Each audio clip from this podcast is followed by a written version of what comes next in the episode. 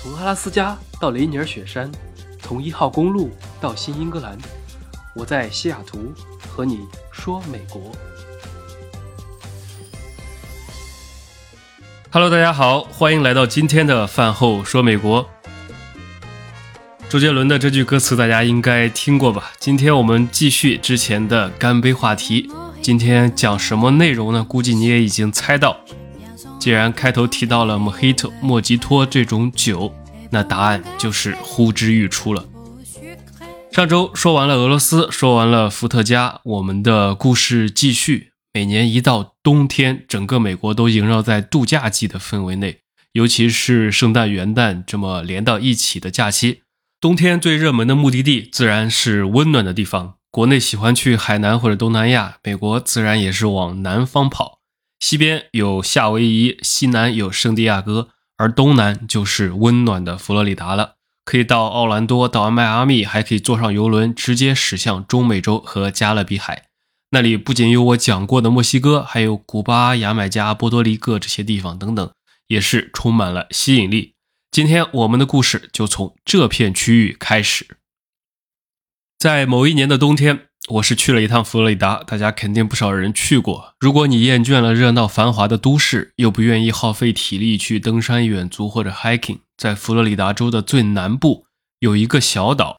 它的路上有一段海上公路，那在这条公路上行驶，开它几个小时，前方是一望无际的大海，沿途是岛屿风光，色彩斑斓的海滩，也比较令人心旷神怡。有人将这段路称为通往天堂的阶梯，虽然有点远啊，有些人觉得可能不值得去，但是开到尽头，一边唱着“再让我看你一眼，从南到北”，一边跟着落日到达这个落日的故乡，也挺好的。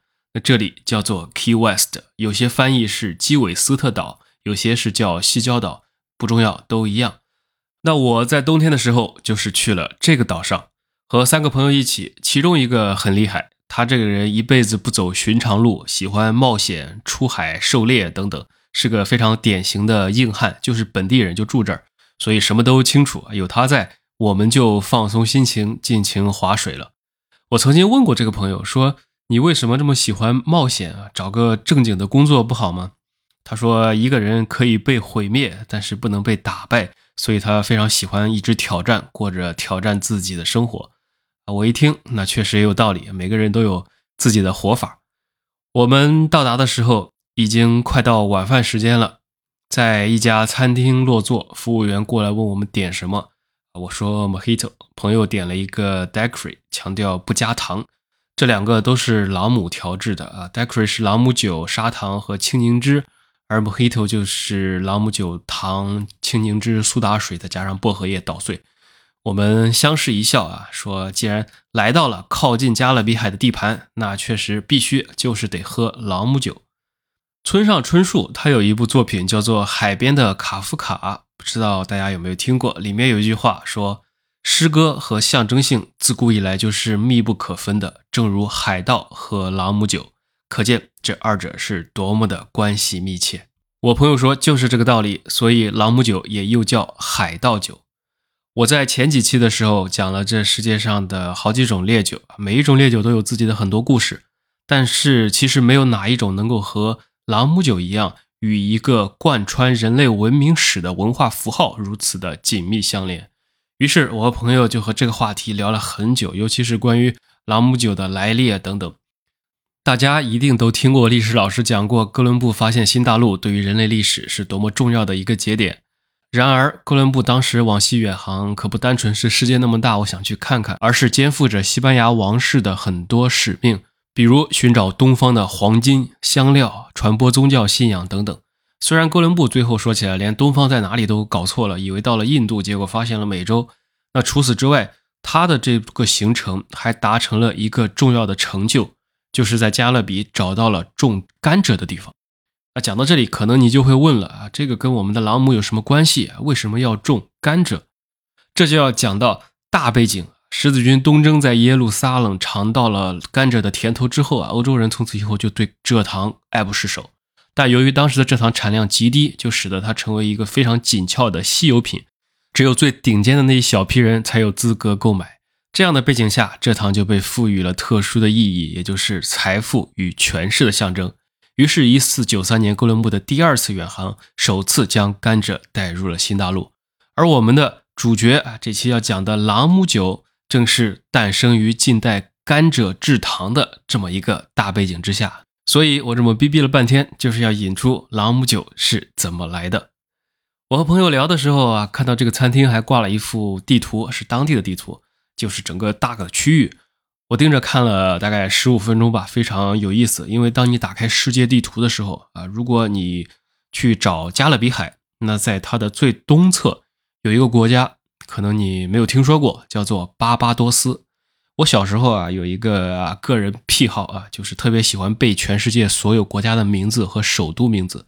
那当时就对于这个地方印象深刻。顺便也提一句啊，这个国家有一个名人啊，一个流行歌手，大家猜是谁呢？是蕾哈娜。虽然她在美国出道，很多人以为是美国人，其实她是出生和长大于巴巴多斯，是出生于这个国家。而巴巴多斯岛其实就是算是朗姆酒的故乡了，因为甘蔗种植业是当地的支柱产业。好，敲一敲小黑板，那么今天五分钟的历史课就要开始了。在殖民时代啊，四百年前，英国人将甘蔗和奴隶带上了这片土地。建立起了一个盛极一时的工业，就是制糖工业。而在甘蔗的制糖过程中，非糖分杂质会影响部分蔗糖形成一种粘稠的物质，叫做糖蜜。既不是糖烟，也不是杨蜜，而是糖蜜。大家听起来这个东西是不是好像很好吃的样子？并不是，它不是蜂蜜，也不是糖。一般来说，每生产出两磅蔗糖就会产生一磅糖蜜。那如此大体量的制糖衍生品，它既不能吃，又不能当肥料。那在那个邪恶的年代，农场主就只好把它拿去喂给奴隶或者牲畜，或者干脆就倒进海里。那正是在与糖蜜的长期接触中，那奴隶们偶然就发现，糖蜜经过发酵后可以产生酒精。那这个发现对于这些底层人来说，可以说是一种风味奇特的饮料，于是很快就流行开来。巴巴多斯的商人将蒸馏技术运用到糖蜜发酵液上，最终获取了一种高浓度的蒸馏酒。然后就开开心心的拿去卖钱了。要知道，靠着制糖和这种酒的出口，巴巴多斯的商人当时是最富有的，他们是很有钱。但是对于在海上真正去做运输来经营这些的水手们来说，糖可以不吃啊，饭可以不吃，但酒却万万不能少。这是为什么？大家可以想象一下，假如你是生活在那个年代，是一个在海上长期就要生活十天半个月的人，在大航海时代可不像现在啊。当时的水手们喝的饮水是非常低劣的，经常腐败，然后长满着绿苔。那水手们呢，就要忍受着极大的生理不适，才能喝下这种可能散发着下水道恶臭的饮水。每一个船员都会知道，在大海上，淡水比食物，比金钱更重要，所以会储备大量的淡水，用于航海的消耗。但是即便如此，水手们每天也只能获得非常定量的有限的淡水，根本没有办法经常洗漱啊。因此，水手的仪表仪容和卫生状况其实是非常不好的。海员们将这些淡水放在大木桶中储存，有条件的还会把淡水烧开之后再装桶，然后在水桶里面放置一个银板啊，就是金银的银来杀菌。但问题是，就是这些淡水在船上往往也坚持不到三个星期，就会长满绿苔或者滋生水虫，发出难闻的下水道味道。而饮用这种发臭的淡水啊，轻则容易胃疼啊，重则腹泻，甚至有些人可能就脱水死了。基于这个情况，大家也在想办法，为了确保自己可以喝下这种带有恶臭的淡水，海员们不得不烧水煮茶喝。但问题是，茶叶在那个年代也并不便宜啊，普通的水手根本消耗不起太多的茶叶，他们转而使用另外一种方法来拯救自己的水，那就是往淡水中添加大量的酒类或者蒸馏酒。以掩盖这个奇怪的味道，水手们每天都能分到一定数量的酒类饮料，这其中就有朗姆酒。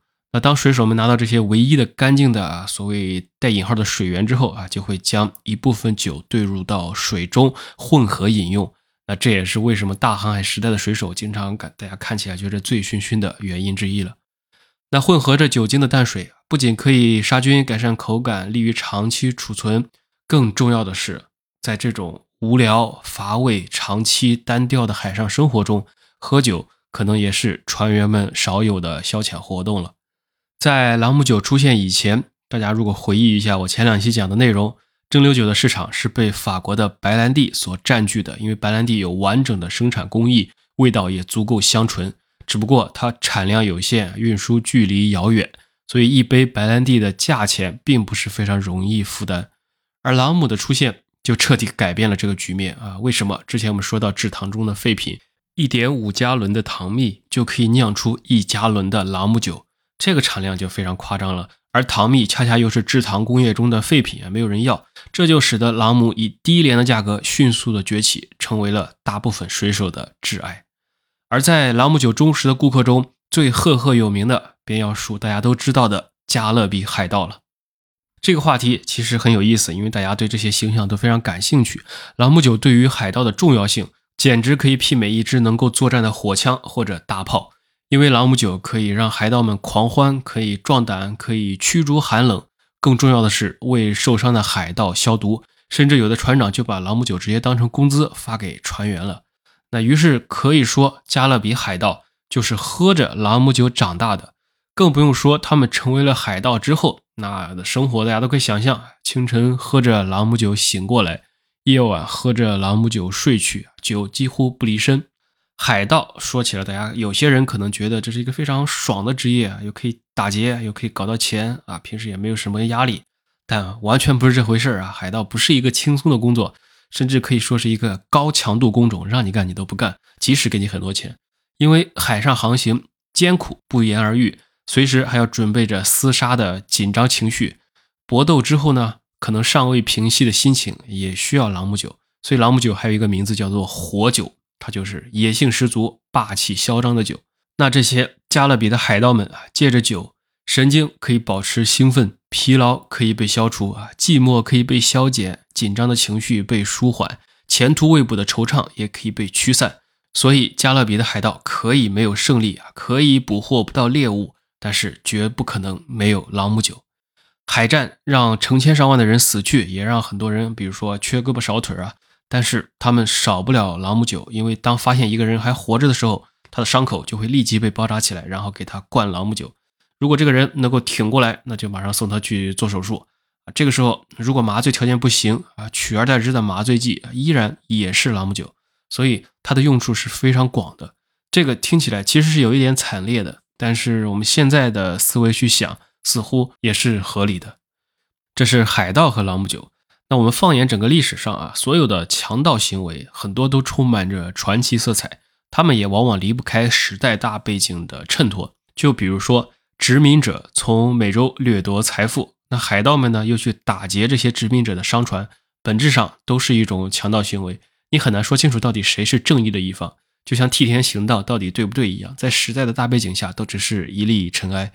但正如海盗们所传唱的歌词那样。快乐的短暂的人生将是我的座右铭。于是，海盗的故事在文学作品和民间传说的渲染下，就被赋予了更多的意义，比如说像自由啊、像侠义啊等等，并逐渐成为了加勒比独有的一种文化符号。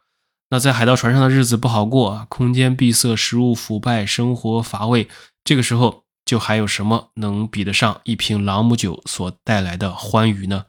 也正因如此。在加勒比土生土长的朗姆酒也就成为了海盗之酒，这是他的故事。那我们回到我的故事啊，我第一次见到朗姆酒的瓶子的时候啊，下面注释上写着这是一种用甘蔗和糖蜜酿造的酒。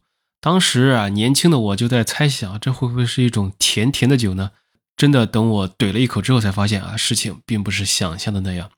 我们前面讲的威士忌或者白兰地啊，大家可能有时候不自觉的听起来似乎有一种引然自诩的贵气，让你感觉身体和精神都往下沉淀。怎么说呢？就是会越喝越安静，甚至越喝越沉重。金酒呢，是让你觉得像在喝药，像一种勾兑过的香料的味道。龙舌兰是沙漠绿洲的味道，是旅途的味道。但是朗姆它就不一样了，它可以说比较廉价，但它有一种自然奔放的味道。不管是金朗姆还是黑朗姆，当你喝下的时候啊，如果非要找词语来形容，不是白酒的那种热，而是像吞下一团跳跃着甜蜜的火焰啊，烈火，是一种辛辣和甜蜜混合的味道。这个就不好形容了。但是这个味道呢，就有人说它容易让低落的人引燃你的意气风发，说他有这种特殊的感觉啊，不知道大家怎么看？可能每个人的体验都不一样。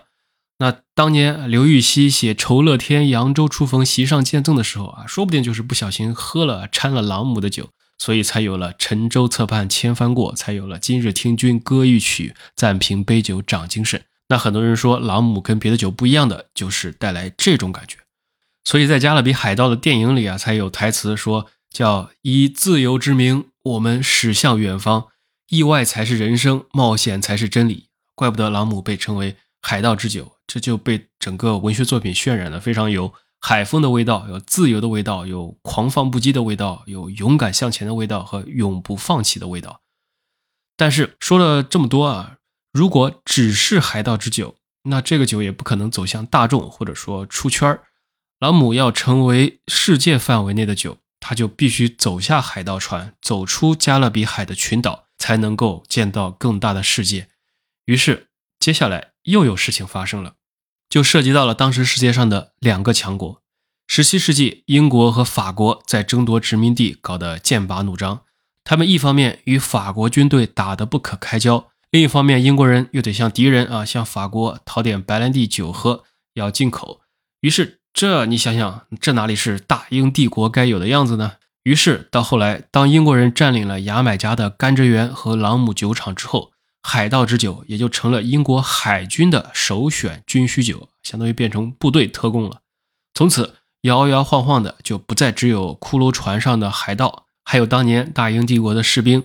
但不久，他们也意识到朗姆对于船员精神和健康的影响。当年的海军上将爱德华·福农就一不做二不休，先向朗姆酒中加入了清水来稀释，再加入糖、橙汁或者柠檬汁混合。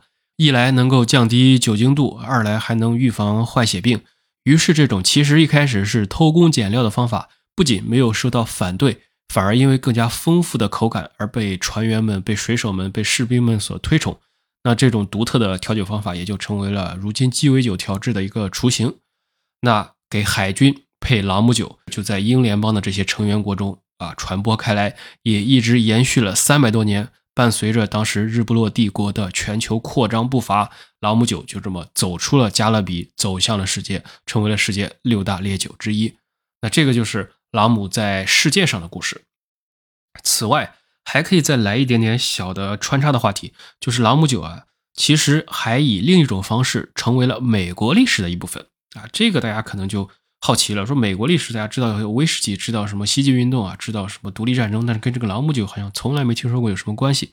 当年在英国殖民者来到北美大陆的时候啊，发现这里既找不到香料、黄金，也找不到当时欧洲人需要的酿酒的东西，就像葡萄或者谷物，而从事木材和渔业呢，又无法找到足够的销路，所以殖民者们就在唐蜜身上看到了转机。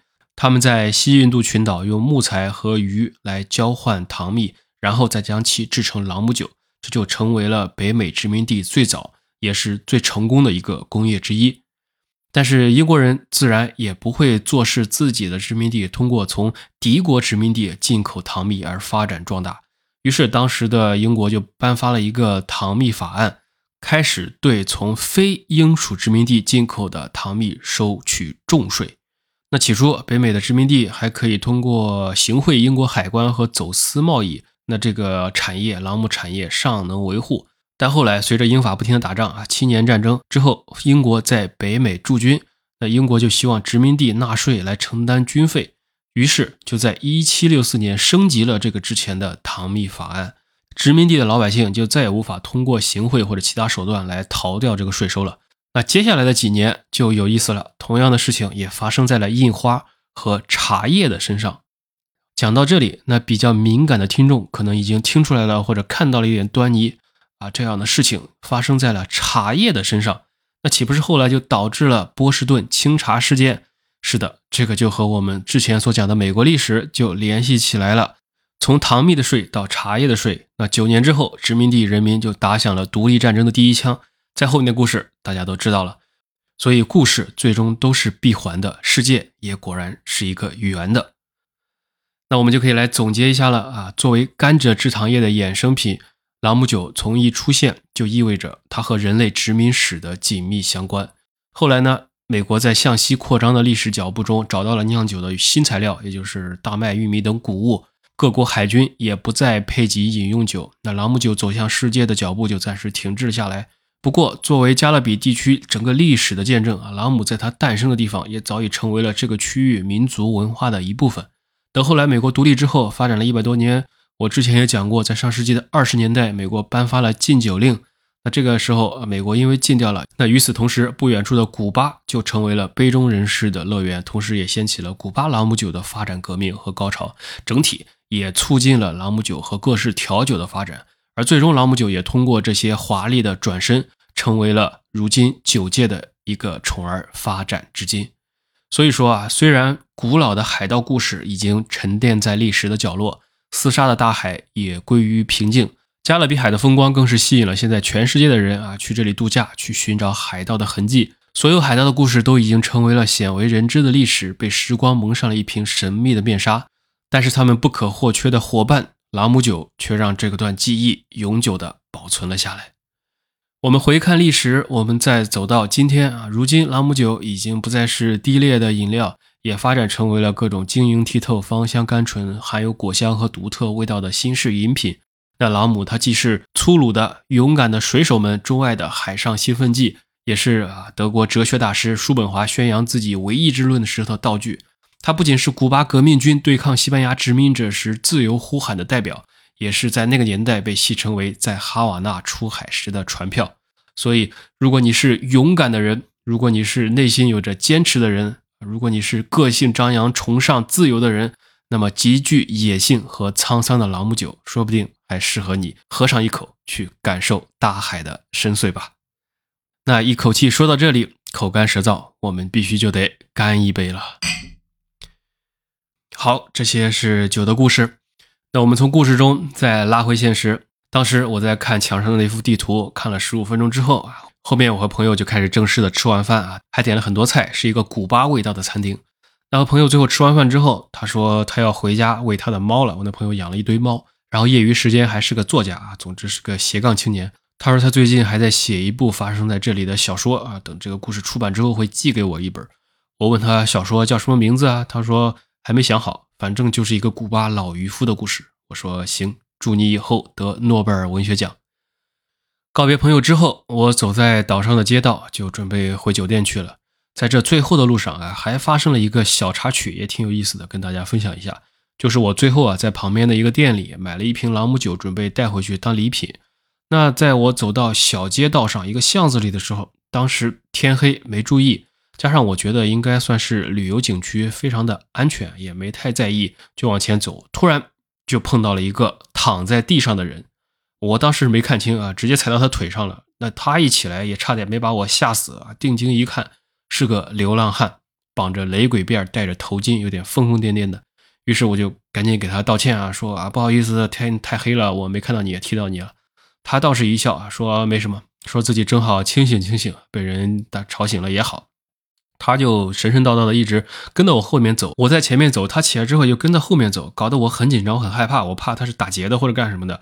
然后呢，他就在那里一直嘴里叽里呱啦的不停，我又不好直接跑，就只能加快脚步。他在后面就一直絮絮叨叨，说自己曾经有一艘船，船员都跑光了，自己也没钱了，于是就终日喝酒，喝到烂醉如泥，才躺到了这个街上苟且偷生。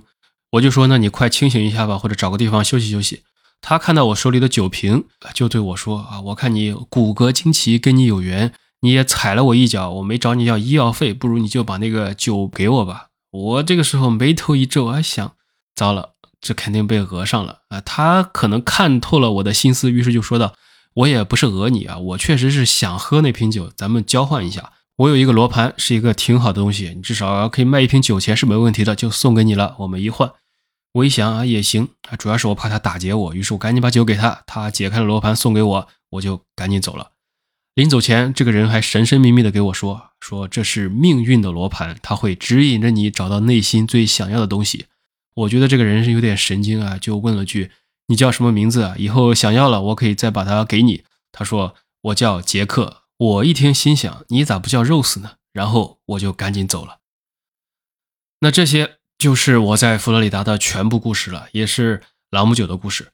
等回到酒店之后，我把罗盘洗了一下，然后发现居然还挺好看的啊！虽说就是个指南针，但是淘回来当个摆件儿也不错。只是那个流浪汉说的话倒是很有意思，说这个罗盘指向的是你内心最想要的东西。二零二三年到了，不知道大家最想要的东西是什么呢？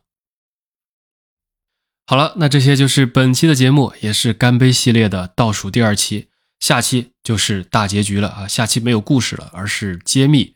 在这五期里面，我可能埋了十几个或者几十个彩蛋。我看到评论区也有不少问题，那下期我们就来将它们揭晓一下。有人问哪些故事是我自己的，哪些是真，哪些是假呢？